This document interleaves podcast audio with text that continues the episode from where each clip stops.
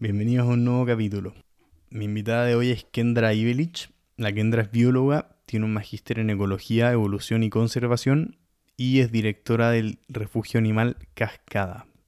La verdad es que esta ha sido una de mis conversaciones favoritas porque creo que el tema que hablamos es muy muy importante. Hablamos de la relación que tenemos como seres humanos con la naturaleza, hablamos de la conservación, hablamos de del trato que tenemos con los animales, hablamos de cómo el estilo de vida actual que estamos llevando no es compatible con un equilibrio ni un cuidado con la naturaleza, así que mm, creo que son temas muy muy importantes y cosas en las que nos tenemos que poner las pilas urgentes. Y bueno, fue muy agradable y muy interesante conversar con la Kendra. Lo pasé excelente y aprendí muchísimo. Ojalá lo disfruten. Y nada, démosle podcast en proceso.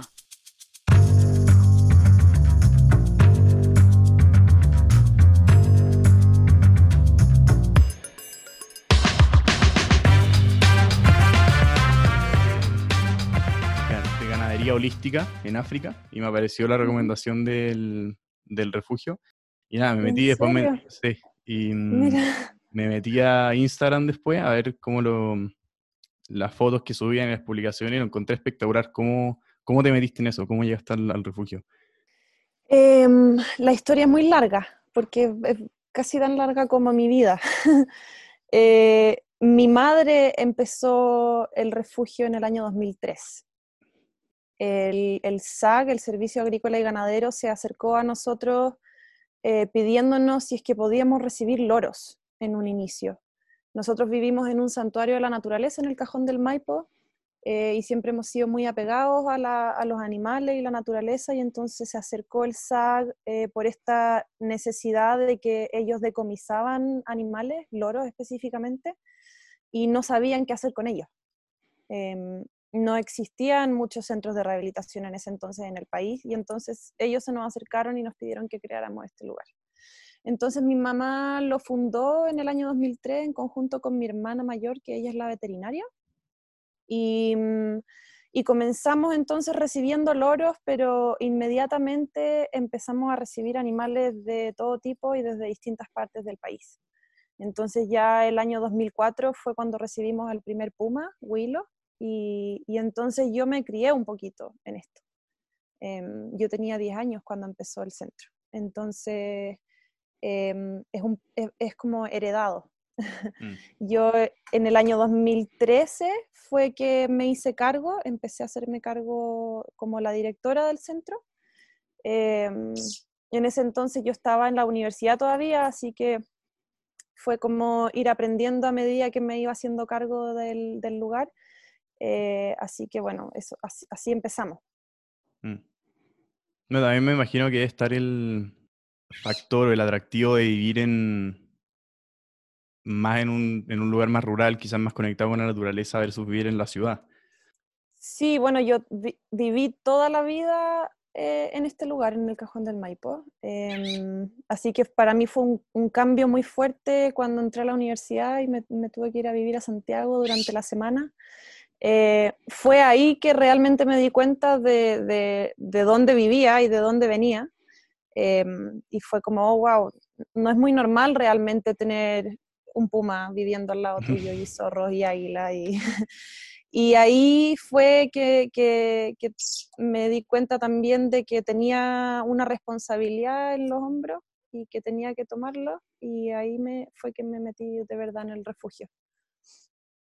Y el tema del, del cuidado de la interacción con los animales, el SAC se comunicó con ustedes desde entonces y en ese entonces también, ¿cómo ha sido, cómo es la estructura, cómo funciona la estructura del Fondo Cuidado de Animales, Protección de Animales, eh, reinserción y cuidado y todo lo que hacen ustedes? Em, mira, en el país, hasta la fecha, en este momento, con resolución SAG, es decir, con permiso eh, así legalizado, somos 23 centros a lo largo del país que somos centros de rehabilitación que tenemos, lo que quiere decir que tenemos el permiso para nosotros recibir animales, rehabilitarlos y liberarlos. Em, no hay ningún centro estatal, no hay ningún centro público. El único que podría considerarse como tal es el zoológico metropolitano, que son ellos quienes, eh, ellos sí pueden recibir y hacen rehabilitación, eh, sin embargo todo el resto de los centros a lo largo del país somos todos privados.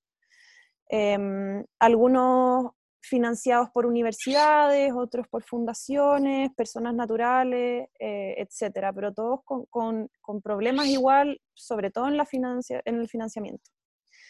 Em, y en este sentido, los centros de rehabilitación básicamente estamos llenándole un vacío al Estado, que el Estado ha dejado en el cuidado de la fauna nativa.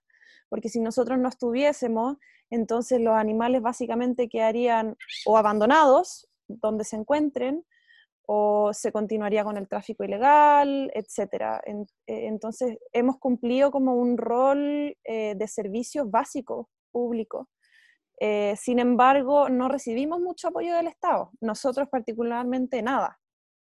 Hay, hay algunos centros que reciben como una pequeña mensualidad de parte del SAG, muy pequeña, em, pero la mayoría de los centros no reciben ni un peso eh, y, y, es un gran problema para nosotros porque realmente financiar este tipo de cosas no es lo más fácil, para nada. Y, y que no haya apoyo estatal o alguna estructura estatal, eh, no sé, están los parques nacionales que en realidad no sé qué rol cumplen en ese sentido, también hay un par de, zoológicos que tampoco sé qué, función cumplen, pero esas estructuras no hacen nada, como no cumplen funciones parecidas. Eh, no realmente, o sea, piensa que el Servicio Agrícola y Ganadero, el SAG, eh, es el ente encargado del cuidado de la fauna silvestre. O sea, estamos hablando de un servicio que, es básicamente productivo, que, ha sido el que históricamente se ha hecho cargo un poco de este procedimiento, pero ni siquiera en los estatutos del Servicio Agrícola Ganadero ellos realmente no tienen la responsabilidad de hacer rehabilitación. Entonces, no está en, ninguna ley ni en ningún servicio, no existe el Estado haciéndose cargo de la fauna, lo que es un vacío súper importante. Em, pero es que el Estado chileno en general ha privatizado un poquito todo ese tipo de cosas. Em, por ejemplo, o sea, CONAF, CONAF que es un ente público-privado que se hace cargo del áreas protegidas, Em, no tienen tampoco ninguna facultad como para hacer algo con fauna silvestre realmente. Y ahora que está, em, se está proponiendo el servicio de biodiversidad y áreas protegidas del Ministerio del Medio Ambiente, es un proyecto que lleva 10 años intentando ser aprobado y aún no puede salir a, a, la luz porque hay muchas trabas políticas que no permiten que haya un servicio que se haga cargo de la biodiversidad. Em, entonces, eh, el problema que hay con la fauna y con la biodiversidad es un problema de raíz que tenemos en el país. Em, y nosotros básicamente, o sea, aquí nos llegan animales de todas partes en distintas condiciones y es como que somos la primera línea un poquito en, en este cuidado de la fauna silvestre. Y acá se muestra toda la amenaza y todas las complejidades que estamos viviendo con la amenaza a la biodiversidad pero, pero la verdad es que aquí llegan, no sé, por, por ejemplo, unos cuantos miles al año a los centros de rehabilitación, pero cuántos miles más hay que no alcanzan a llegar mm. a los centros de rehabilitación. Entonces, eh, somos un poquito como el espejo, pero la punta del iceberg también. ¿Y las trabas políticas son por temas económicos o de qué tipo? Eh, principalmente. Mm. Yo, o sea, tampoco podría comentar específicamente qué tipo de trabas, pero por ejemplo, en, el tema del, SVAP, que es el Servicio de Biodiversidad y Áreas Protegidas, em, yo me he leído varias veces el proyecto de ley del servicio y tampoco incluye directamente lo que es la rehabilitación y el rescate de fauna. Y eso es porque, y el SAC tampoco lo tiene en sus estatutos, pero es una cosa muy de, de lucha de quién supuestamente lo hace porque también son recursos invertidos. O sea, pasa lo mismo con las áreas protegidas. CONAF realmente no quiere que haya un servicio de biodiversidad y áreas protegidas, porque significa que a CONAF le quitan las atribuciones de hacerse cargo de las áreas protegidas. Y eso obviamente es plata. Em, hay muchas cosas detrás de todo esto, y yo no estoy demasiado metida en política, así que tampoco sé todos los detalles, pero pero es uno de los grandes problemas que estamos enfrentando y que considero que estamos también en un momento crítico, sobre todo ahora con la posibilidad de una nueva constitución, em, en que todos los que estamos trabajando por lo menos en este tipo de contingencias tenemos que sacar la voz y, poner un poco, mostrar el problema que estamos teniendo.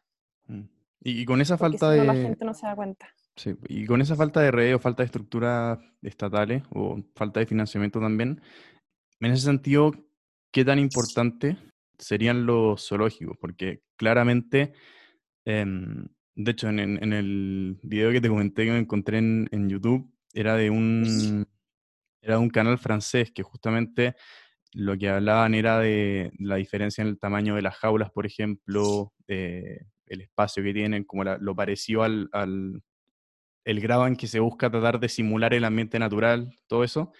Y al final los zoológicos, o sea, son, no sé cómo decirlo, sino que como son cárceles para animales en el fondo, que están en muy poco espacio, están... Pero finalmente, eh, quizás, y esto, esta es la pregunta al final, que desde ese punto de vista, el único aporte que tienen es en el fondo tratar de acercar de, de una forma muy artificial y muy manipulada a la gente a animales salvajes que si no nunca verían en su vida, pero, pero ¿qué, grado de, ¿qué grado de conservación em. o, de, o, de, cuidado a especies que están en peligro de extinción quizás cumplen? Mira, hay zoológico y zoológico. Mm. Em, eso, eso es lo primero. Hay zoológicos que, que, claro, yo creo que deberían estar cerrados hace muchísimos años. Sin embargo, hay otros zoológicos que cuentan con un poco más de financiamiento y se han ido reinventando porque la gente exige también eso, ¿no? Em, yo, yo estoy muy en desacuerdo con la compra y venta de animales. Eh, no, me, no, me, pareciera que, que, un ser vivo, sea planta, animal, lo que sea, no, no debería ser comerciable ni, ni, uno debería ser el dueño de nada. Em, sin embargo, en este momento hay muchos zoológicos que están cumpliendo un rol en conservación súper importante, eh, tanto como proyectos de conservación in situ como ex situ, o sea, hay muchos zoológicos que están haciendo programas de, reproducción de especies que están amenazadas, con fines de reintroducirlas. Em, hay muchos zoológicos que están poniendo dinero para poder hacer estudios eh, de, ecología y conservación afuera. Em, entonces, sí, yo, yo considero que sí tienen una parte los zoológicos súper importante en cuanto a conservación. O sea, por ejemplo, el mismo zoológico metropolitano en este momento, que a pesar de que tienen un montón de, de problemas, claro, en infraestructura, de jaulas muy pequeñas y todo, ellos aún así, eh, desde el año 2015 me parece, están recibiendo aproximadamente 600, 700 animales nativos al año para rehabilitación. Y, ellos sí tienen un proyecto de conservación de flamenco, de la ranita del loa, etcétera, etcétera. Mm. Entonces creo que, que los zoológicos, esa cosa como de estar completamente en contra de los zoológicos, por una parte, para mí se me hace muy natural. Yo siempre fui de las que odio los zoológicos. Eh, pero cuando uno se mete un poquito en este mundo, te das cuenta que hay parte muy necesaria de los zoológicos. Y de hecho, el Refugio Animal Cascada, nosotros estamos compuestos por dos centros. Uno es rehabilitación y el otro centro es de exhibición, donde lo que nosotros hacemos es que nuestro principal objetivo es rehabilitar a los animales para poder liberarlos. Pero si es que eventualmente tenemos un animal que no puede ser liberado eh, por, distintas condiciones eh, pero puede vivir en un buen cautiverio, entonces esos animales los mantenemos en cautiverio, intentamos darles la mejor vida posible e intentamos también hacer eh, educación y ciencia. Nosotros sí creemos en este concepto de que para, para proteger hay que conocer y, muchas veces estamos en una sociedad que es difícil igual acercarse a la naturaleza y ver fauna, es, es complejo. Entonces, también es difícil pedirle a la gente que le guste mucho un tucúquere si no saben lo que es un tucúquere, o que, o que les guste el puma si no, nunca lo han visto. Entonces, en ese sentido, un centro de exhibición donde uno puede generar esa instancia de, que las personas puedan acercarse a la fauna y conocerla desde más íntimamente, eh, creemos que sí tiene un poder educativo importante. Ahora, eh, eso va de la mano con el bienestar animal. O sea, es muy importante que si es que tú vayas a ver un animal que está encerrado, ojalá lo veas en la mejor calidad posible, o sea, un recinto adecuado para ese tipo de exhibición, ¿cachai? Que es el gran problema que tiene la mayoría de los zoológicos, que tienen recintos que son muy pequeños y que uno ve a los animales y están completamente enfermos, eh, depresivos, etc.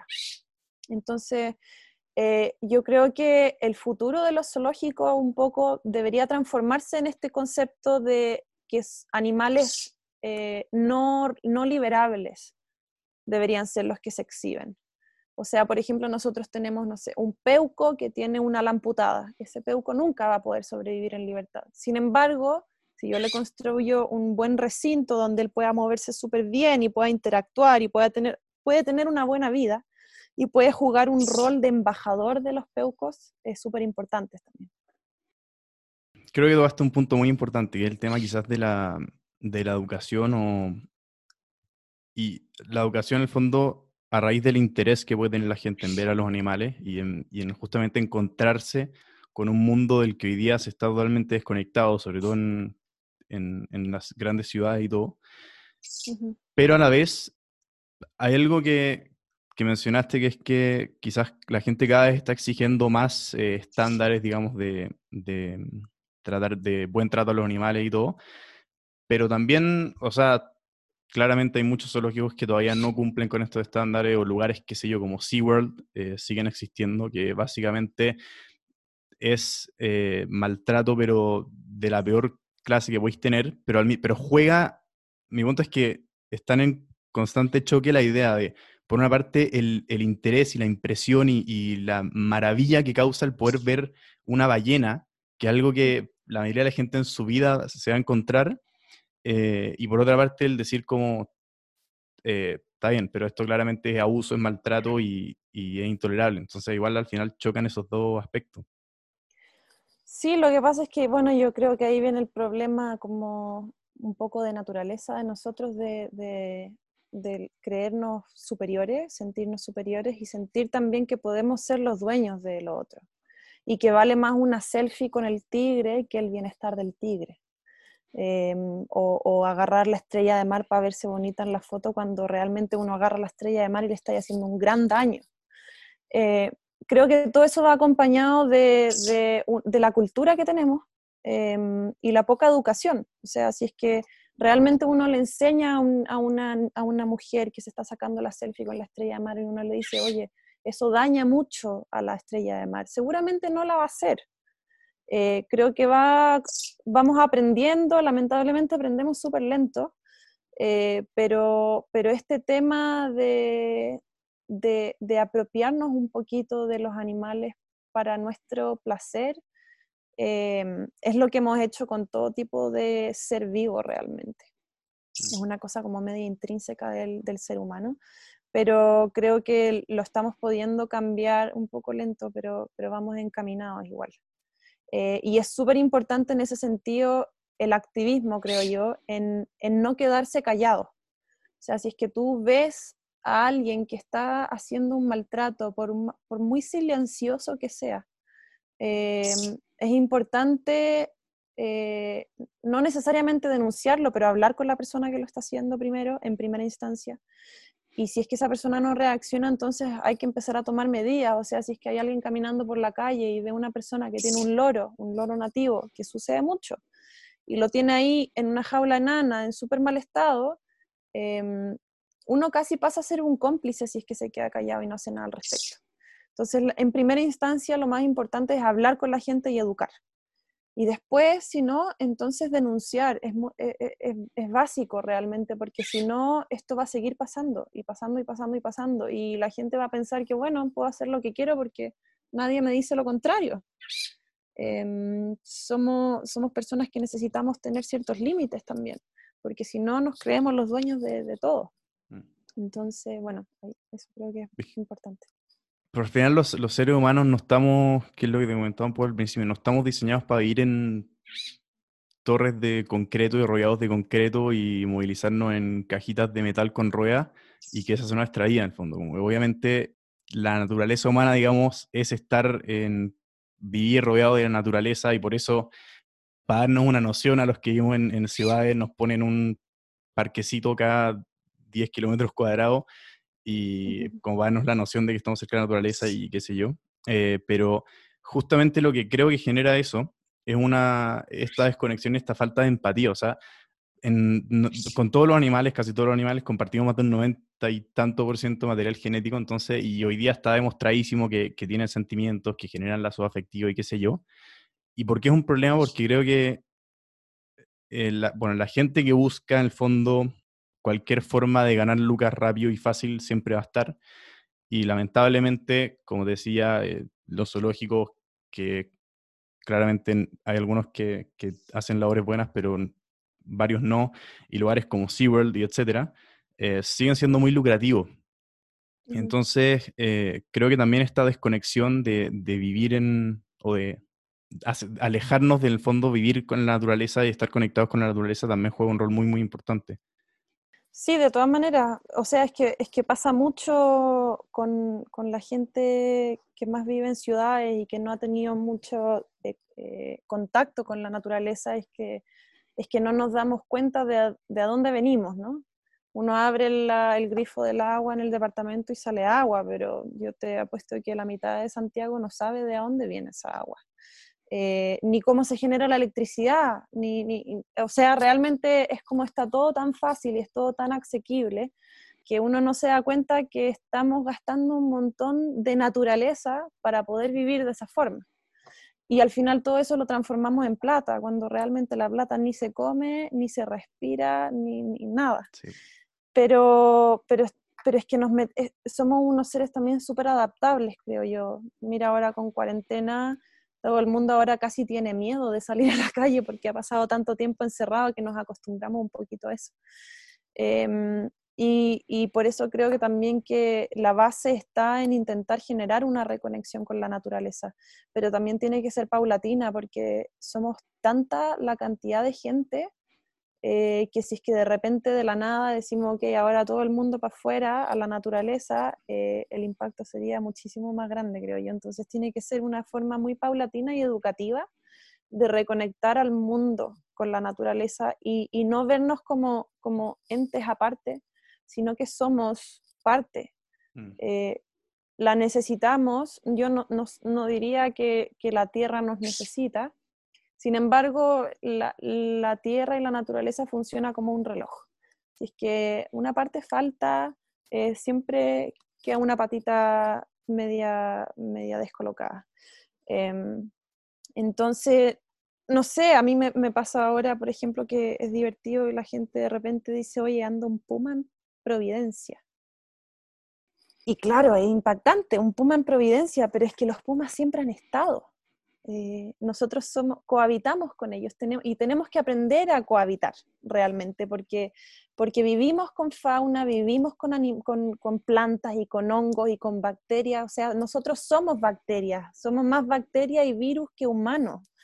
Eh, entonces creo que tenemos que caer un poquito en esa, en esa percepción de que, de que, los, de que necesitamos al entorno em, para poder estar sanos, en un mundo sano. Mm. Si no, no, no, funciona. Sí, es que claro, creo que creo el parte importante de eso es que lo que pasó cuando en el fondo la revolución industrial y el avance tecnológico y el poder vivir en ciudades y todo, es que el humano en el fondo como se salió de la cadena alimenticia eh, y por lo tanto, en el fondo, se, se desligó por completo de ese mundo.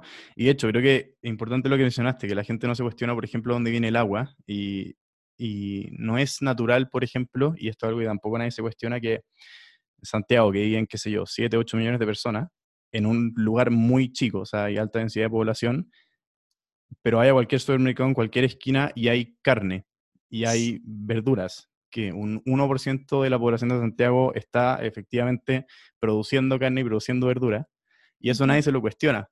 Entonces, también está esto de, la falta de noción de cómo funcionan las cosas, y es lo otro que tú decís, creo que es el, que al desligarse del proceso y al ligarse del, del funcionamiento, porque al final, el tema de la carne, por ejemplo, o sea, antiguamente uno para comer carne, estoy hablando muy antiguamente, pero tenéis que salir, en fondo, con tu, con tu lanza y buscar un jabalí que se te cruzara y lo tenéis que cazar tú y matarlo tú y etcétera.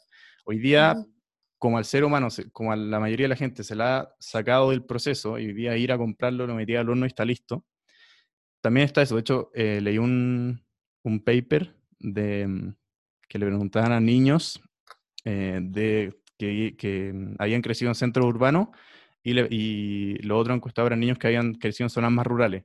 Les preguntaban como cuál era su percepción de la naturaleza, si les mencionaban animales, les, les pedían que les dijeran en qué estaban pensando. Los niños que vivían en zonas urbanas te decían jirafa, oso, panda, em, leones, qué sé yo, los, los, animales de las películas de Disney, básicamente. Y los niños de zonas más rurales te, te decían animales con los que convivían todos los días. A lo, que, a lo que llegaba el paper, si es que lo entendí bien, era que finalmente la, la preocupación, por ejemplo, lo que se ve en los medios es siempre se están extinguiendo los osos panda, por decirte algo, o se están extinguiendo las jirafas, pero eh, que quizás esto tú lo veis mucho más, y por eso te lo comento, que hay mil especies de animales, que, que sé yo, pájaros o, animales locales, qué sé yo, la verdad es que no, no, conozco mucho, si te soy honesto, pero eh, que son mucho más importantes para mantener estos equilibrios, para mantener estos ecosistemas y para, en el fondo, mantener esta, las pocas zonas naturales que van quedando. Pero como está esa desconexión, sumado a todo lo que ya te mencioné, lo que tú mencionaste de tratar de volver a la naturaleza, creo que es importante buscar la forma de hacerlo. En el fondo, a eso, eso quería llegar. Creo que es importante buscar la forma de hacerlo. Creo que es importante que en algún minuto se haga el clic, porque creo que si no se hace antes, teniendo la opción de no hacerlo, ya va a llegar a un punto en que va a ser obligación y ahí va a ser muy tarde. Sí, o sea, bueno, hay, hay hartos puntos en lo que estáis hablando. Yo creo que, que, lamentablemente, sobre todo sucede en ciudades, la gente tiende a, a convertirse en, seres muy eh, individualistas. Entonces, ni siquiera uno vive en un departamento y no conocís ni a tus vecinos, no sabéis quién vive al lado tuyo. Eh, entonces, ¿cómo vayas a saber los animales que viven al lado tuyo si no conocís ni a tu vecino? Em, entonces, sí pasa mucho que en Chile nadie, o sea, todos conocen lo que es una jirafa y el oso polar y todo, pero nadie sabe que, que en, este, en el Valle Central deberían haber guanacos y la vizcacha y el quique y el tucúquere y todos los animales que, que son nuestros vecinos con los que convivimos a diario, em, pero es por esta como esta, esta individualización en que somos el protagonista de nuestra película y, y, uno vive el día a día, sobre todo en una ciudad que genera este ritmo tan, tan fuerte. Em, entonces creo que el, el paso es, es, básicamente generar un poco de comunidad en cualquier parte.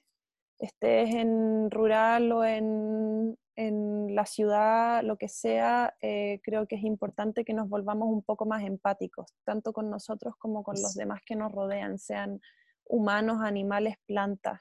Eh, que, el, que, el, mundo necesita más que a uno, necesita a todo lo que nos rodea y creo que eh, en el momento en que uno pone límites en su propio placer, creo que ahí se genera esa empatía que nos permite ir hacia adelante, o sea, como el tema de la carne. Yo, yo bueno, hace 11 años o algo así que no como animales.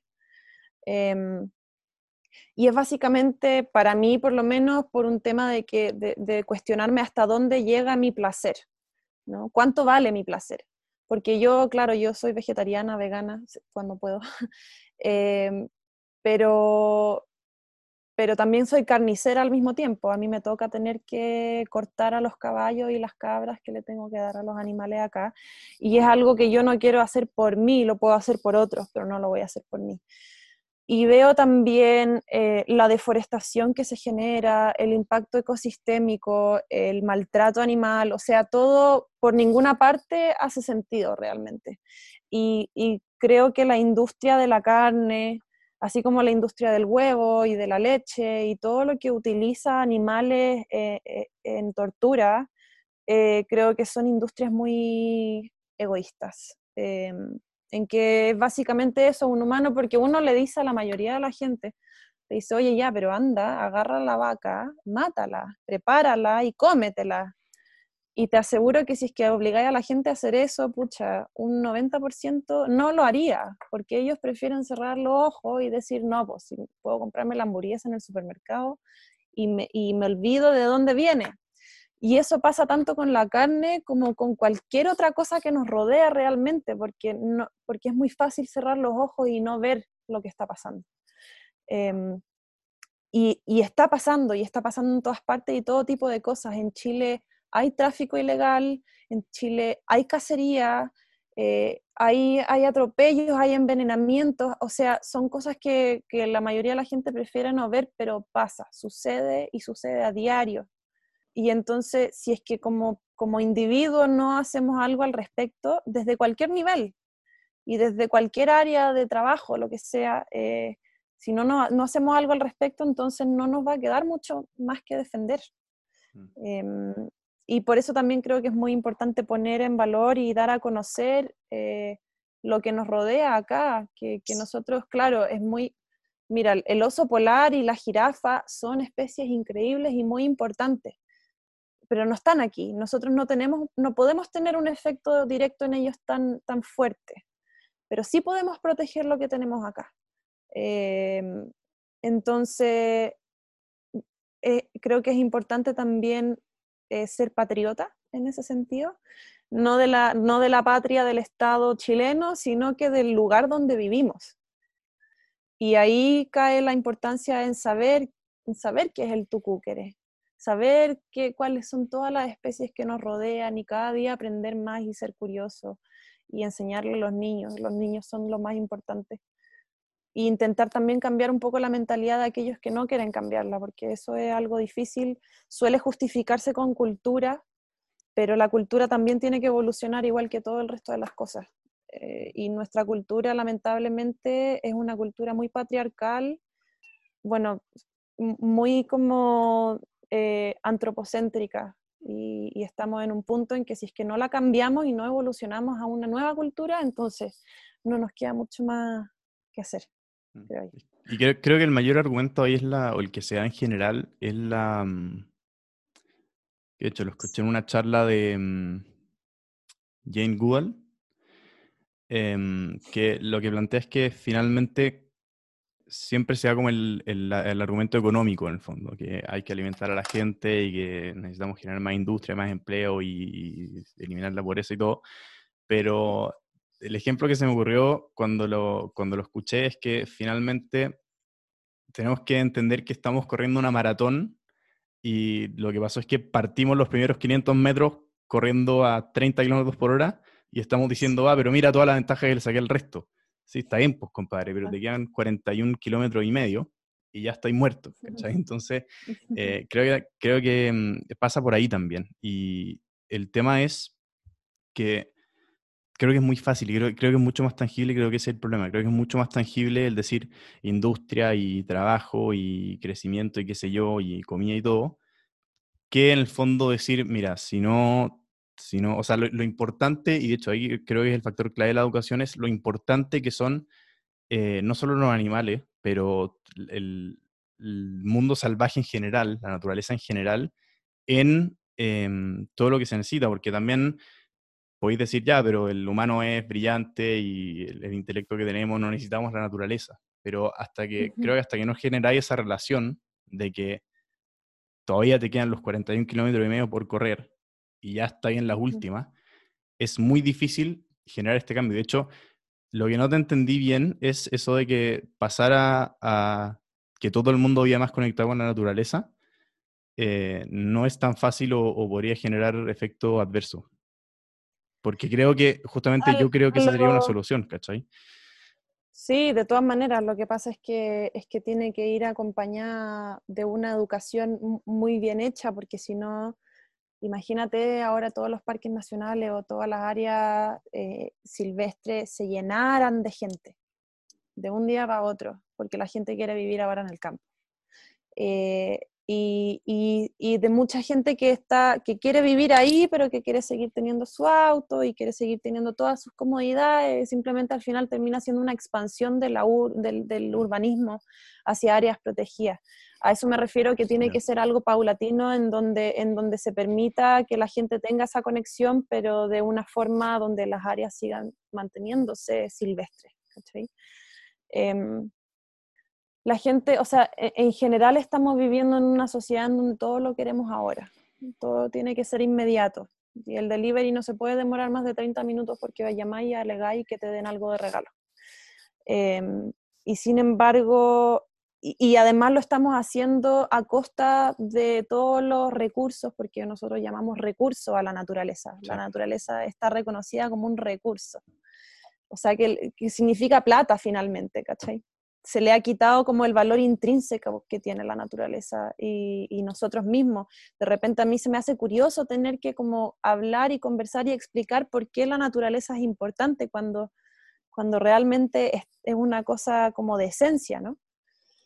Eh, pero bueno, creo que eh, estamos viviendo en una sociedad en donde estamos buscando el desarrollo sin, entender muy bien qué es el desarrollo. Es como que vamos para adelante, para adelante, para adelante, pero no nos damos cuenta que adelante hay un precipicio y que si no nos damos vuelta en 80, 180 grados, hasta ahí llegamos. Creo que estamos generando una sociedad en donde ahora hay, puede haber mucha riqueza, pero a largo plazo es pura destrucción. Mm. Y no solo de nosotros, sino que de todo lo que nos rodea. O sea, a mí de repente me tranquilizo a mí misma diciendo como, ok, la, la Tierra realmente va a sobrevivir. O sea, la, Tierra ha sobrevivido a, muchísimas extinciones masivas, eventos catastróficos, o sea, miles de millones de años y la Tierra sigue aquí y la vida sigue aquí. Em, entonces nos extingamos nosotros o no, lo que sea, eh, la Tierra y la vida en algún momento seguirá. Lo que pasa es a cuántos nos vamos a llevar y cuántos vamos a arrastrar nosotros mismos por esta, por esta hambre de desarrollo, de progreso de querer ser un país del, del, primer mundo. Mm. Cuando el primer mundo está mirando para atrás y dice, chuta, ¿hacia dónde vamos? Que no tenemos idea. y igual nosotros estamos ahí intentando ser como son ellos, que es, es como, no, no, tiene mucho sentido, creo mm. yo. Eh, pero creo que es ese aprovechamiento de, la naturaleza porque no se le ha dado el valor realmente. Em, y un país que no ha explotado sus recursos es un país del tercer mundo. Mm. Entonces, es que, hay un punto importante ahí, que es que mm, eh, justamente está esta, esta noción de la inmediatez y que mientras más cosas es mejor y crecimiento, desarrollo, etcétera.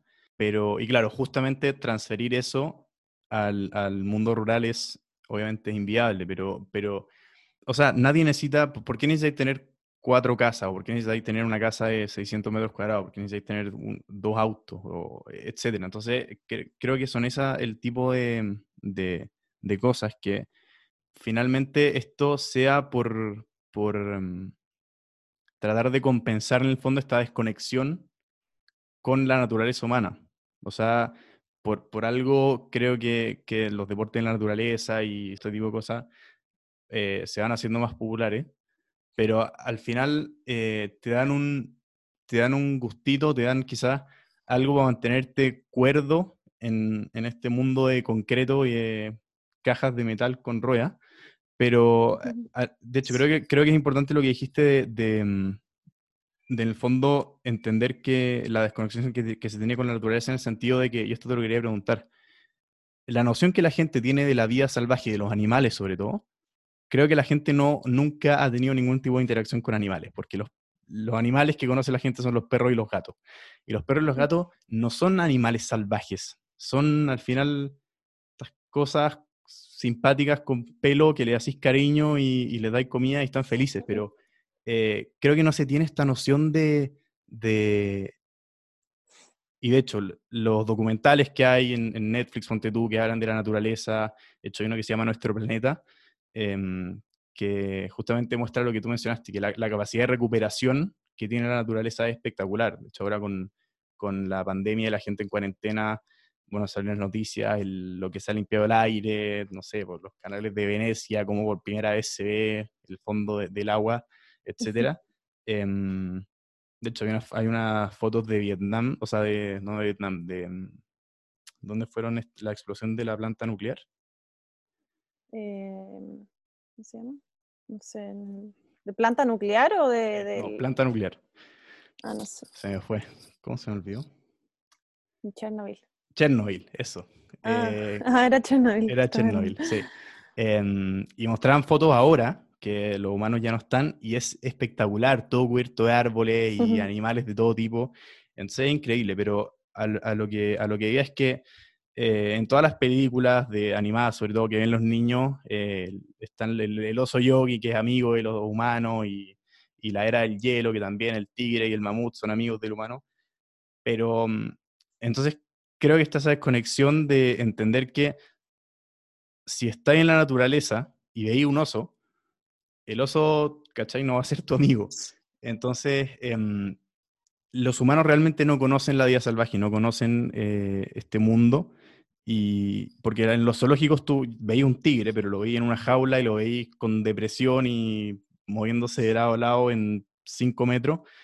Entonces creo que em, en términos de educación no se ha encontrado el, punto de decir, mira, no sobreviviría ni 10 minutos en un bosque seguramente, pero eh, igual hay que cuidar esto, igual es como eso, eso es lo que lo hace fascinante y eso es lo que lo hace em, hermoso y eso es lo que le da valor al final. Em, o sea, bueno, ahí, tocaste hartos puntos. E, en, en un. Sí, sorry, hago, mucho eso que trato de. Está bien. Como que se me da para todos lados la conversación, pero. está bien, está bien. Em, el, caso de, los perros y los gatos eh, como animales domésticos, muchas veces nos olvidamos de que, de que somos especies que nos domesticamos mutuamente. Mm. El, lobo se acercó al humano tanto como el humano se acercó al lobo porque se dieron cuenta que estando juntos podían eh, hacer más cosas. Eh, tenían mejor sobrevivencia, entonces esa fue una adaptación que coevolucionamos.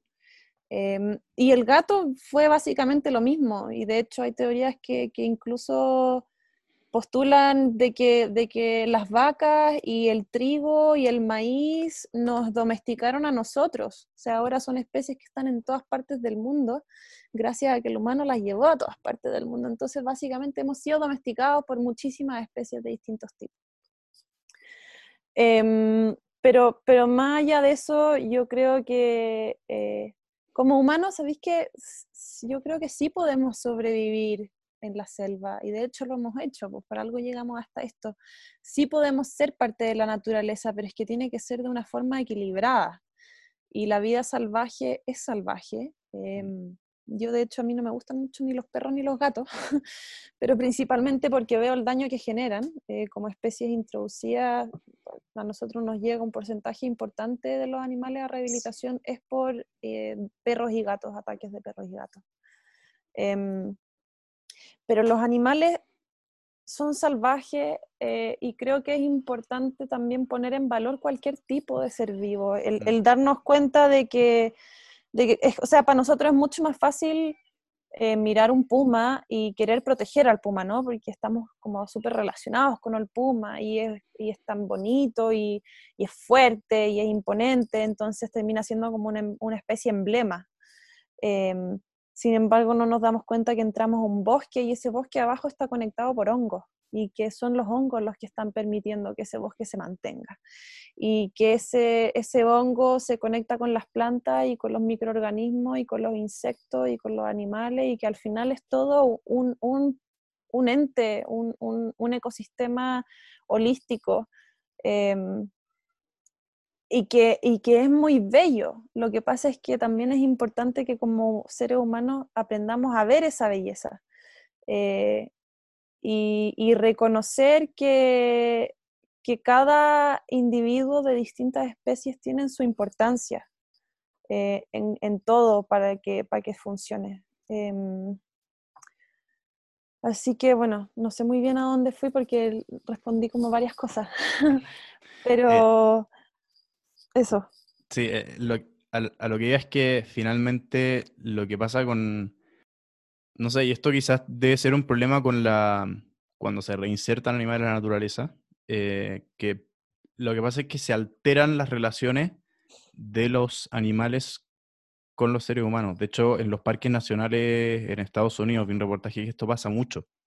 Que de hecho tú veías lo...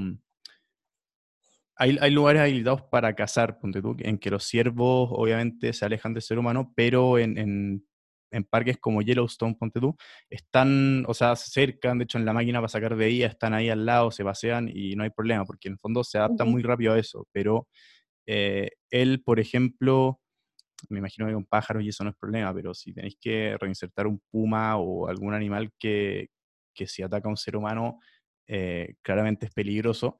A eso voy con que ese tipo de relaciones se, se alteran. Entonces, eh, en ese sentido también es bastante más complicado lo que se hace ver.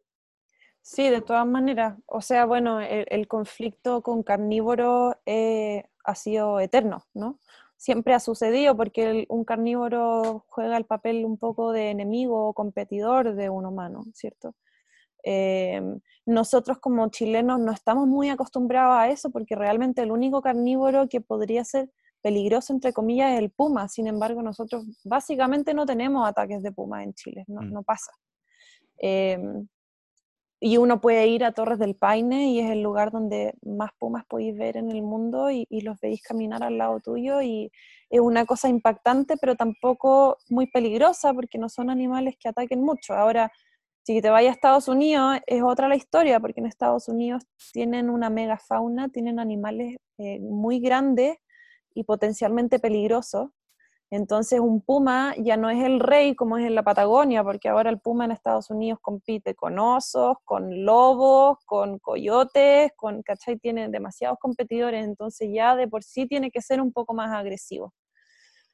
Em, entonces, pero esta, esta pelea entre un humano y un carnívoro eh, ha sido eterna y se, y se pone mucho más em, visible cuando hay ganadería. ¿cierto? Es como el típico conflicto ganadero carnívoro donde el carnívoro le come el ganado al humano y el humano por lo tanto va y mata al carnívoro. Y así es como se han disminuido gran parte de las poblaciones de carnívoros en todas partes del mundo. Y de hecho por eso Estados Unidos es que tiene también, bueno, además de que les gusta mucho cazar, ellos básicamente eh, desplazaron a la mayoría de sus carnívoros de sus ecosistemas y por eso ahora tienen una sobrepoblación de, ciervos. Y como tienen una sobrepoblación de ciervos, van y los cazan, pero básicamente esa sobrepoblación no hubiera sucedido si no hubieran desplazado a los lobos y a los pumas y a los osos. Y el típico caso que se muestra de eso es la reintroducción de lobos que hicieron en Yellowstone, ¿no? Que, básicamente a los lobos los extinguieron localmente de Yellowstone, los mataron a todos, como en los años 70, no, antes de los años 70, y me parece que en el año 78, o por ahí, reintrodujeron a los lobos. Em, y, y se vio que el lobo terminó cambiando hasta el curso de los ríos. ¿Por qué? Porque cuando el lobo desapareció de ese lugar, aumentó mucho la población de herbívoros. Cuando aumenta mucho la población de un herbívoro, ellos ramonean y se comen la vegetación, etc.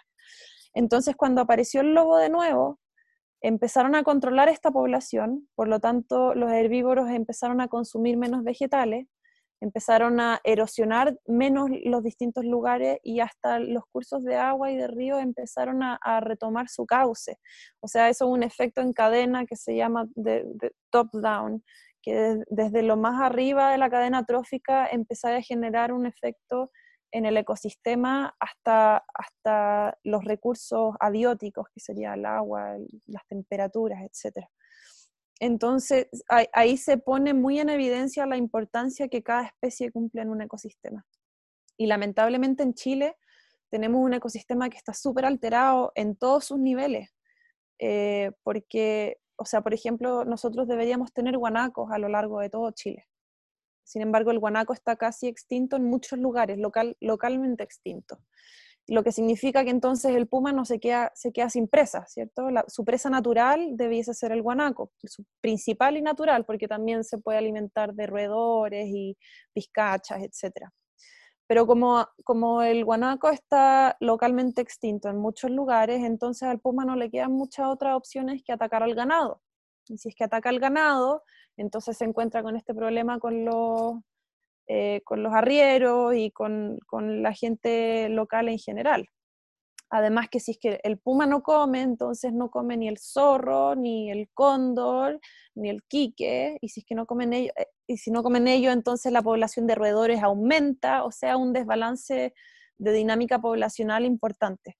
Y, por eso es que se hacen súper necesarios proyectos de, de reintroducción de estas especies para poder intentar devolver el ecosistema a su origen donde había un balance que nosotros lo hemos desbalanceado completamente. Pero con la, con la tasa de reinserción, no sé si se llama así, pero ah, con el nivel de reinserción que se puede hacer, sobre todo con la, con la situación que me contáis, que solo hay 23 mm, establecimientos como el, como el tuyo en Chile, ¿hay alguna posibilidad de restablecer eso? O sea, ninguna, ¿no? No, lo que pasa, lo que pasa es que nosotros como centro de reproducción realmente, o sea, de, rehabilitación, perdón, no estamos trabajando a nivel poblacional, con, nosotros trabajamos a un nivel de individuo, trabajamos con el bienestar de un individuo, entonces yo realmente, si es que libero 15 zorros al año, no voy a salvar a la especie, ¿cachai? Eh, nosotros es básicamente la primera línea del cuidado de los animales que necesitan ayuda. Eh, pero, pero de, sobre nosotros o, paralelamente se tienen que desarrollar proyectos que nosotros también estamos trabajando en eso, de, reproducción de distintas especies y, reintroducciones y proyectos globales o más generales que se llaman rewilding, que es como básicamente un reasilvestramiento o renaturalización de los ecosistemas, que, es, es lo donde Tompkins ha sido pionero mucho, en Patagonia. Pero con la, mm, con la acotación que está en aumento de los espacios, que todavía están intactos, eh, espacios naturales que todavía están intactos, con el avance de la civilización y que cada vez más se ocupa por ciudades, etc. ¿Es posible el, restablecer? Porque gran parte tiene que ver con la distribución, creo. De hecho, en, justamente en Estados Unidos, con lo que está hablando de, de que mm, la sobrepoblación de ciervos porque se matan a todos los depredadores, pero estaba escuchando, se me fue el nombre, un biólogo mm, eh, que justamente defiende la caza de osos, porque hay ciertos lugares que, como, la, como los bosques y la vida, o sea, los lugares en que se mueven como los animales salvajes, se han reducido, finalmente es necesaria la caza de osos porque si no te quedáis sin ciervos, por ejemplo que no, sé qué tan cierto sea o qué tan tratando de defender la casa porque le gusta está, pero, pero finalmente eh, con la reducción de espacios también es, creo que no es como solamente, ok, si acá habían 100 lobos, en, volvamos a meter 100 lobos y todo volver a la normalidad, porque también hay un tema de dimensiones y de... Claro. Claro, tú estás hablando de como reducción de hábitat. Lo que pasa es mm. que, bueno, así como para hablar un poco de la cacería en Estados Unidos, es un tema complejo de hablar. Yo siempre he estado súper como en contra de la cacería, súper anti-cacería. Eh, sin embargo, cada vez que me meto un poquito más en el tema de Estados Unidos, se comprende un poquito más también. Estados Unidos, su, la conservación de ecosistemas naturales básicamente ha sido financiado por cacería. Todas las lucas, toda la plata viene de asociaciones de cazadores que deciden como proteger una, un área para que ellos puedan ir a cazar con cuotas de caza, ¿cierto? Entonces, para mí el, acto de cazar no me gusta eh, y no, no estoy de acuerdo. Sin embargo, los estadounidenses están en ese sentido mucho más involucrados en el hábitat que nosotros como chilenos. O sea, ellos realmente son, son un depredador activo en el, en el ecosistema. Y, y ellos tienen una cantidad de fauna eh, que nosotros tampoco tenemos, o sea, nosotros no, podríamos jugar ese papel tan importante en ese sentido porque ellos tienen muchas especies de ciervo y muchas especies de herbívoro y muchas especies de depredadores, entonces es un tema un poco más complejo. Pero lo que tú habláis de, una reducción de hábitat es, es el problema que hay en todas partes del mundo y no solo la reducción, sino que también es la fragmentación. O sea, eh, cada vez hay áreas protegidas, pero que están separadas y que mm. no hay una conexión entre ellas. Entonces, si tú estás hablando de un puma que puede tener 100 kilómetros cuadrados de hábitat, un solo puma, pero lo redujiste a un área donde no puede salir, Em, eso, eso puede ser incluso potencialmente más peligroso que tener poco hábitat. O sea, si es que tuvieses poco hábitat, pero todo estuviera conectado, podría ser más beneficioso para las distintas especies, pero ahora está todo fragmentado. Por eso es que de los proyectos más importantes que podemos lograr es intentar generar corredores biológicos eh, a lo largo del, país y ojalá del mundo, que permita que las especies puedan seguir moviéndose. Y, en ese sentido, en Patagonia se está logrando algo muy bonito, que es la ruta de los parques, gracias a todas las donaciones que ha hecho Tompkins Conservation, eh, donde, donde se está generando un corredor biológico por toda la Patagonia que permite el, libre flujo de los animales a través de esto. Y si es que nosotros lográramos hacer eso en todas partes del mundo, sería lo ideal, pero definitivamente tenemos un problema con la pérdida de biodiversidad y de áreas protegidas eh, a nivel global. Mm. Em, o sea, nosotros ojalá, bueno, super, sería súper eh, ambicioso, pero debiésemos tener un tercio de la tierra protegida. Em, y lamentablemente, o sea, uno dice súper ambicioso, pero al mismo tiempo es como que queremos ser dueños de todo, o sea, del mundo entero. No, no, tiene mucho sentido tampoco. Y esto más encima es hablando solamente del área terrestre, pero marina, en el área marina estamos destruyendo eh, los ecosistemas a un nivel que sin precedentes y, con suerte lo estamos midiendo porque no hay muchos recursos ni siquiera para eso. Entonces, bueno, es complejo. Y con respecto a la casa, que, que mencionaste estar en, contra, me imagino que es por el tema de, de, mm, de, que obviamente estáis matando animales, etcétera, pero, pero por ejemplo, si eso reemplaza, eh, qué sé yo, que vaya a comprar la carne en el supermercado, en vez de eso, vaya a ir a salir a cazar y vaya a matar, a, obviamente, no sé si hay regulaciones o no, pero de cómo matar al animal, de que tenéis que dispararle en cierto lugar y etcétera. Em, creo que obviamente eso es bastante preferible a que, o sea, no sé, no sé si en Chile ese es el tipo de casa que hay o más casa deportiva, que eso claramente no tiene ningún sentido. Mm. Pero si estáis cazando en el fondo para comer, creo que, que incluso es mejor que, que la situación actual de cómo se alimenta la gente. De todas maneras, o sea, yo por eso en ese sentido es que, es que estoy un poco, o sea, como más de acuerdo con la, con la casa que se hace en Estados Unidos, porque realmente conozco familias que básicamente se, sobreviven de eso. Esa es la, la carne que comen, son los animales que ellos cazan. Em, el problema está cuando eso se transforma, bueno, para, en un deporte, eso a mí no me gusta, pero el otro problema está en que eh, en general hay poca fiscalización. Aunque Estados Unidos es un, país que invierte muchos recursos en este tipo de cosas, aún así hay niñitos de 18 años que se compran su pase para cazar y van y intentan hacerlo y terminan dañando a los animales que se, se van con un disparo en la pierna y sufren y se terminan desangrando antes de que lo, ¿cachai? Como ese tipo, ese tipo de, problemas son los que a mí me complican en el término de, mm. de, permitir la casa. Y después, obviamente, tienen también un montón de problemas burocráticos y políticos en que ellos designan cierta cantidad de, de animales, individuos que pueden ser matados por temporada y son números que son igual bastante eh, aleatorios, que ellos, ellos van definiendo. Eh, sin mucho estudio poblacional previo. Eh, y, también muy ligado al favor político de quién quiere ir a cazar. Mm.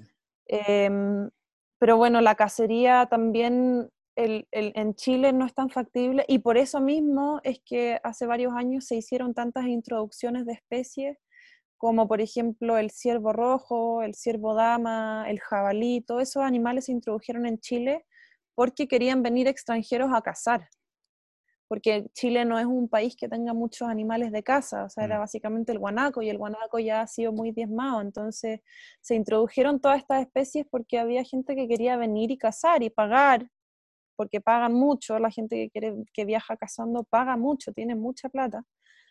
Entonces se introdujeron estos animales y ahora son, eh, es un gran problema que tenemos en Chile, son los animales introducidos y con cuotas de casa, etcétera, pero, pero terminan eh, quebrando todo el flujo ecosistémico por este ímpetu de querer venir a cazar. Mm. Entonces tiene como, tiene, volvemos un poquito a lo, a lo cultural, en que tiene, tenemos estos problemas como de esencia, de que el animal, de que nosotros tenemos que ser cazadores y volver a ser primitivos y no sé qué, pero, pero son cosas que tenemos que cuestionarnos, creo yo, y, replantearnos completamente. Porque si es que no lo hacemos de una manera eh, como con conocimiento y con conciencia, entonces terminamos generando un daño mucho más grande de lo que, de lo que esperábamos. Mm. Y con, con, respecto al financiamiento que mencionaste antes, para en el fondo mantener áreas protegidas, de hecho lo mencionaste con respecto a, lo, a los océanos, que o sea, cuando lo dijiste pensé en que antes de la industrialización del ser humano y la, en el fondo la, el surgimiento de la, de la civilización como la conocemos hoy día, la gran mayoría de la, de la Tierra, o sea, por default, digamos, era un área protegida, porque el ser humano simplemente no había llegado, porque no había tantos seres humanos, etc. Entonces, eh, tampoco estaba la explotación de recursos naturales que hay ahora. Eh, pero mi punto es que eso era gratis en el fondo. O sea, gran parte del, de, lo, de la naturaleza mm, estaba intacta y se mantenía espectacular, porque al final, si se deja tranquila, entiendo que, que llega a su equilibrio solo. O sea, entonces, ¿hay algún número o alguna cantidad de hectáreas o algunas zonas determinadas que si dejáis tranquila esas zonas, eh, se te puede mantener todo un ecosistema sin tener que estar invirtiendo plata necesariamente o sin que te genere un gasto constante? Eh, lo que pasa es que mm, más que cantidad de hectáreas, yo diría cantidad de años. Eh, y, y, lo que también pasa es que nosotros hemos generado un impacto a tan, tal escala que es difícil volver a lo que era sin nosotros tomar cartas en el asunto. O sea, por ejemplo, nosotros ahora en Chile tenemos el gran problema y bueno, globalmente de las especies introducidas si es que nosotros dejamos que las especies introducidas simplemente se, se, queden y se esparzan, da lo mismo cuánta área protegida mantengáis, siempre vamos a tener, va a haber un impacto importante. O sea, en Tierra del Fuego, los castores y los bisones realmente están dañando el ecosistema a un nivel muy alto. Y si es que nosotros simplemente los dejamos estar y decimos, ok, son, áreas protegidas, no las tocamos más, no van a quedar muchos bosques que proteger. ¿cachai? Eh, lo mismo los jabalíes, eh, y, bueno, un montón de especies introducidas que en este momento están haciendo un daño importantísimo. Y los perros y gatos son de los peores. Em, entonces, sí hay estudios, no, la verdad no me acuerdo cómo para citarte los números, pero algunos ecólogos sugieren que lo que te decía, un tercio de la Tierra, de la superficie terrestre, debiese ser protegida. Em, no estoy muy, muy ligada al mundo marino como para darte números tampoco, pero, pero el, eh, el mundo marino está súper, súper, súper alterado. Entonces yo considero que, claro, si es que nosotros definitivamente como humanos dejáramos de hacer cosas, em, el mundo se recuperaría, pero si es que queremos eh, ser más activos, ya que estamos en un cambio importante y muy acelerado, tenemos que hacer proyectos de conservación activos donde realmente hagamos algo, o sea, estos proyectos de reintroducción, eh, de rewilding, extraer especies exóticas, eh, reforestar, como darle, darle vida un poco a todo lo que se le hemos estado quitando. Eso, ¿Y eso mm, es factible, algo así? Me imagino que manteniendo el estilo de vida ahora no, pero, o sea, el, estilo de vida actual no, pero eh, con la, con la cantidad de habitantes en el planeta, con la cantidad de personas que hay, ¿es factible?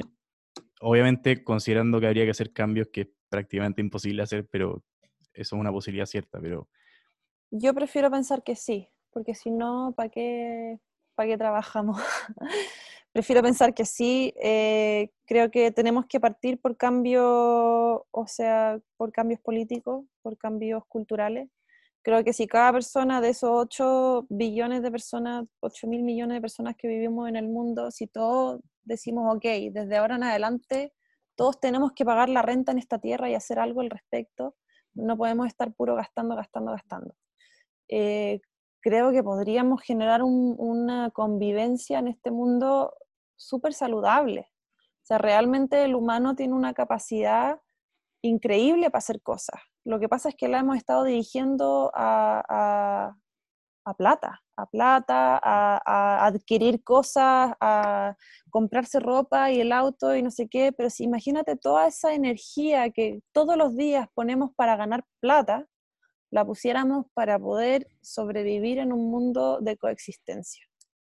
O sea, todos nosotros trabajamos día, bueno, yo, yo no porque lamentablemente no tengo ni sueldo, pero, pero todo el tiempo invertido para generar plata, para comprar algo, cuando realmente no estáis comprando algo con plata, sino que estáis comprando algo con tu tiempo. Si es que tú ese tiempo lo invirtieras en, en, en, en algo que realmente tenga un valor intrínseco, entonces estaríamos en un mundo mucho más bonito.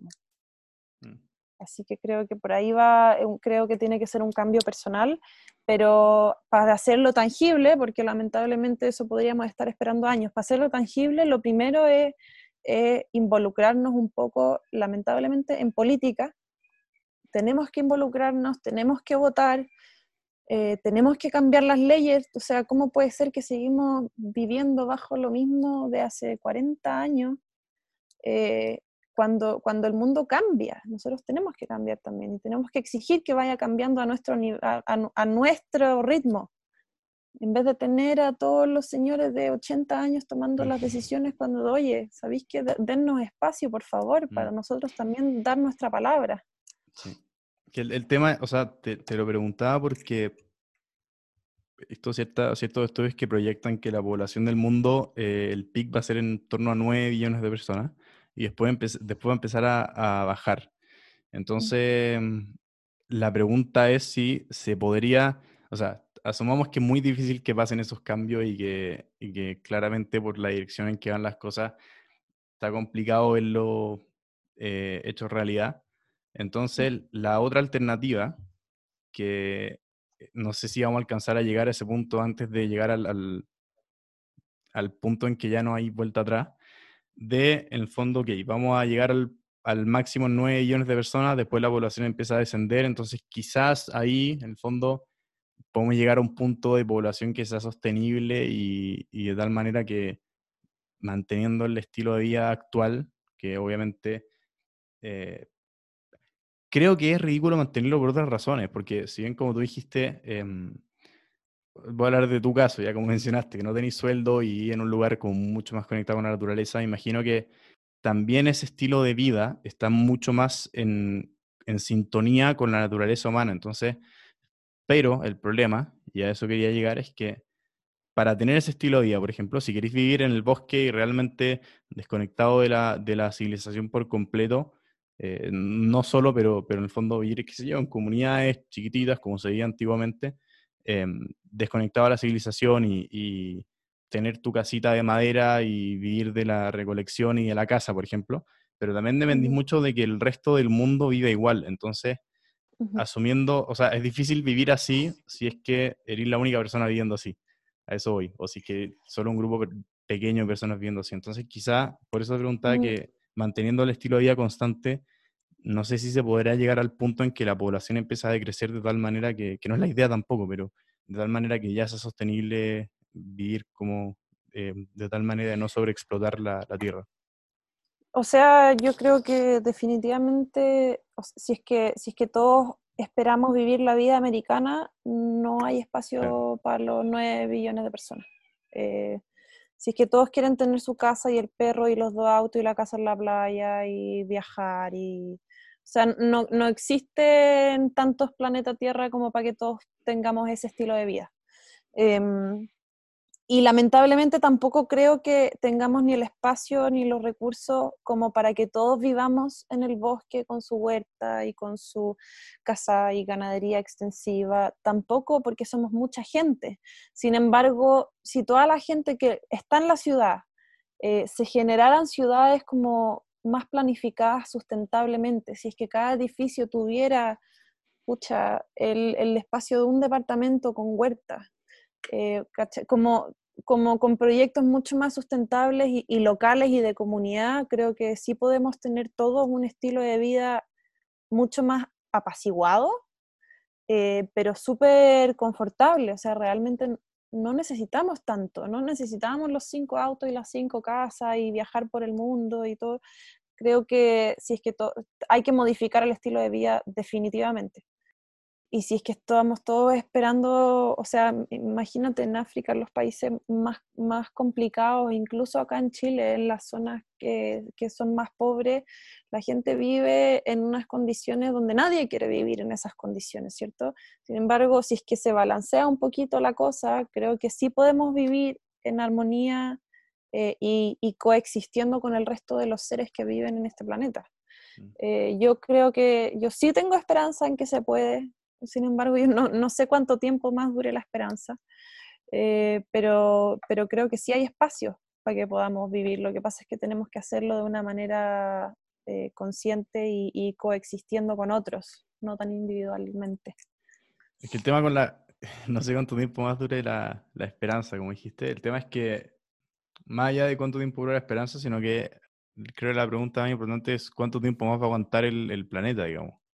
Creo que son o sea, creo, creo que ese deadline está mucho más cerca que cuando se puede acabar la esperanza.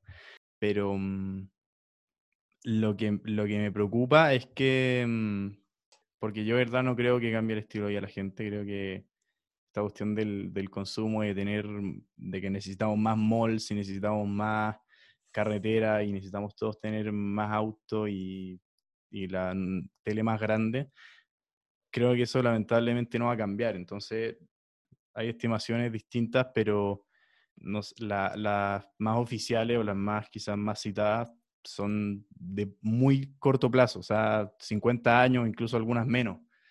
Em, entonces, ¿qué cambio o, en, la comunicación o quizás en la divulgación, ¿qué, ¿qué, cambio habría que hacer o cómo se transmite ese mensaje? Porque claramente con los métodos actuales no se está logrando y hay gente que lleva años 50, 60 años tratando de decir como ya, pues, reaccionemos y no se ha logrado nada. Entonces, ¿qué, qué hay ahí o cómo se podría cambiar? bueno, yo, yo, diría que algo se ha logrado, lo que pasa es que también cada año somos más, entonces proporcionalmente no pareciera que se ha logrado mucho avance, pero mm, yo creo que lamentablemente van a tener que estar ocurriendo desastres como los que están ocurriendo como para que la gente vaya como, wow, ok, esto está pasando, porque uno cuando está en su casa y seguís teniendo el agua que corre por la ducha y por el lavaplato y, seguís teniendo electricidad y seguís teniendo tus comodidades, pareciera que, pareciera que está todo bien, que, que, no importa, que sí que el Amazonas se está quemando, pero a mí realmente no te llega a afectar como para tú hacer algo al respecto. Entonces sí creo que lamentablemente esta cosa va a cambiar fuerte cuando, cuando a la gente le toque y, por eso es que creo que el coronavirus de cierta forma eh, ha llegado fuertemente porque ha impactado a todos. No sé si todo el mundo se da cuenta de que esta cosa del coronavirus es básicamente por un problema que tenemos en la relación con la naturaleza, pero por lo menos es, un fenómeno que ha impactado a la sociedad completa y que está haciendo que la sociedad completa tome medidas al respecto también en cuanto a cómo vivir, o sea, ya el hecho de tener que vivir con una mascarilla puesta cambia psicológicamente la manera en que uno se comporta. Em, entonces, yo creo que este es el primer virus de muchos virus. Eh, los desastres naturales lamentablemente van a seguir ocurriendo eh, y, y, mientras más cerca de la puerta de tu casa esté, entonces la gente más va a reaccionar. Lo que es muy lamentable porque quizá cuánta vida quede en ese momento en que te haga, en que uno reaccione, ¿no? Mm. Pero por, lo, por eso yo espero que, que no, no, no, esperemos tanto y, y, empecemos todo a cambiar pronto. Y las estrategias, la verdad es que no sé cuáles son las estrategias. Yo, yo por mi lado, lo que intento hacer es, es educación, o sea, divulgar lo máximo posible sobre lo que está pasando y al mismo tiempo hacer ciencia lo que más pueda y proyectos de conservación activa lo que más pueda. O sea, estoy metida lo máximo posible, también intentando ahora meterme en política, en que si es que sale una nueva constitución, pucha, poder poner un, un o sea, meterme lo máximo posible en el diálogo, eh, y, exponer cuáles son los problemas para que se tomen en cuenta. Yo, yo, yo creo que la naturaleza no debiese ser tomado como un recurso, sino que debiese ser un sujeto de derecho. Em, así que eso, creo que todos tenemos nomás que, que empezar a tomar acción, pero es súper complejo porque el ser humano es, somos súper cómodos. Una, lo que mencionaste al principio, que el, coronavirus es por la relación que tenemos con la naturaleza, no, no he escuchado eso, como de qué, de qué forma, cuál es la causalidad ahí. O sea, el, coronavirus básicamente es una enfermedad zoonótica, ¿no? Viene, viene de la fauna. Em, es un virus que aparece en un animal y que del animal se transmite a otro animal y que de ese animal llega a nosotros. Y al final esa, esa mezcla de que pasó de un animal al otro es porque básicamente en estos mercados en China agarraron a los animales, los mezclaron animales que nunca debieron haber estado juntos, nunca se debía haber podido producir ese, ese cruce. Em, sin embargo, en esos lugares, en esos mercados, es como, es como un caldo de cultivo. O sea, realmente hay animales de todas partes y unas arriba de las otras, defecando uno encima de la otra. O sea, es un traspaso, una creación de virus y bacterias eh, que, que, no para. Y, y, este virus aparece así y ahí pone, eh, demuestra todos los problemas, el tráfico ilegal, eh, las deforestaciones, estar robando animales, o sea, es como... Y ahora estamos todos encerrados en las casas por eso.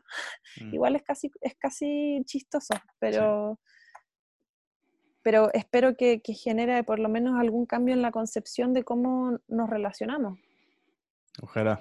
O sea, yo la verdad es que soy bastante más menos positivo ahí. creo que, creo que tenemos, creo que tenemos muy mala memoria y que mm, va a llegar la vacuna y al rato se nos va a haber olvidado que esto pasó alguna vez. Y vamos Seguramente aparecerá otro virus. Claro. Pero mm, bueno, ya llevamos una hora y media, así que mm, nada, muchísimas gracias, de verdad lo pasé muy bien y ojalá pueda repetirlo en el futuro en algún minuto. Así que, em, Feliz. Eso. Ya, gracias, Kendra. Gracias, te pasaste. Chao, Buenas noches, chao. Igual, chao. Bueno, eso fue el capítulo de hoy. Estuvo buenísimo. De verdad aprendí muchísimo. La Kendra sabe infinito. Muy buena onda además, así que mm, les recomiendo meterse a la página web del Refugio Animal Cascada, que es refugioanimalcascada.org también síganlos en YouTube, en Instagram. Suben contenido increíble, suben videos y fotos de animales espectaculares, suben información además. Es una maravilla y se aprende muchísimo, así que mm, de todas maneras pásense por ahí. Y bueno, otro éxito más, que estén muy bien y hasta la próxima semana.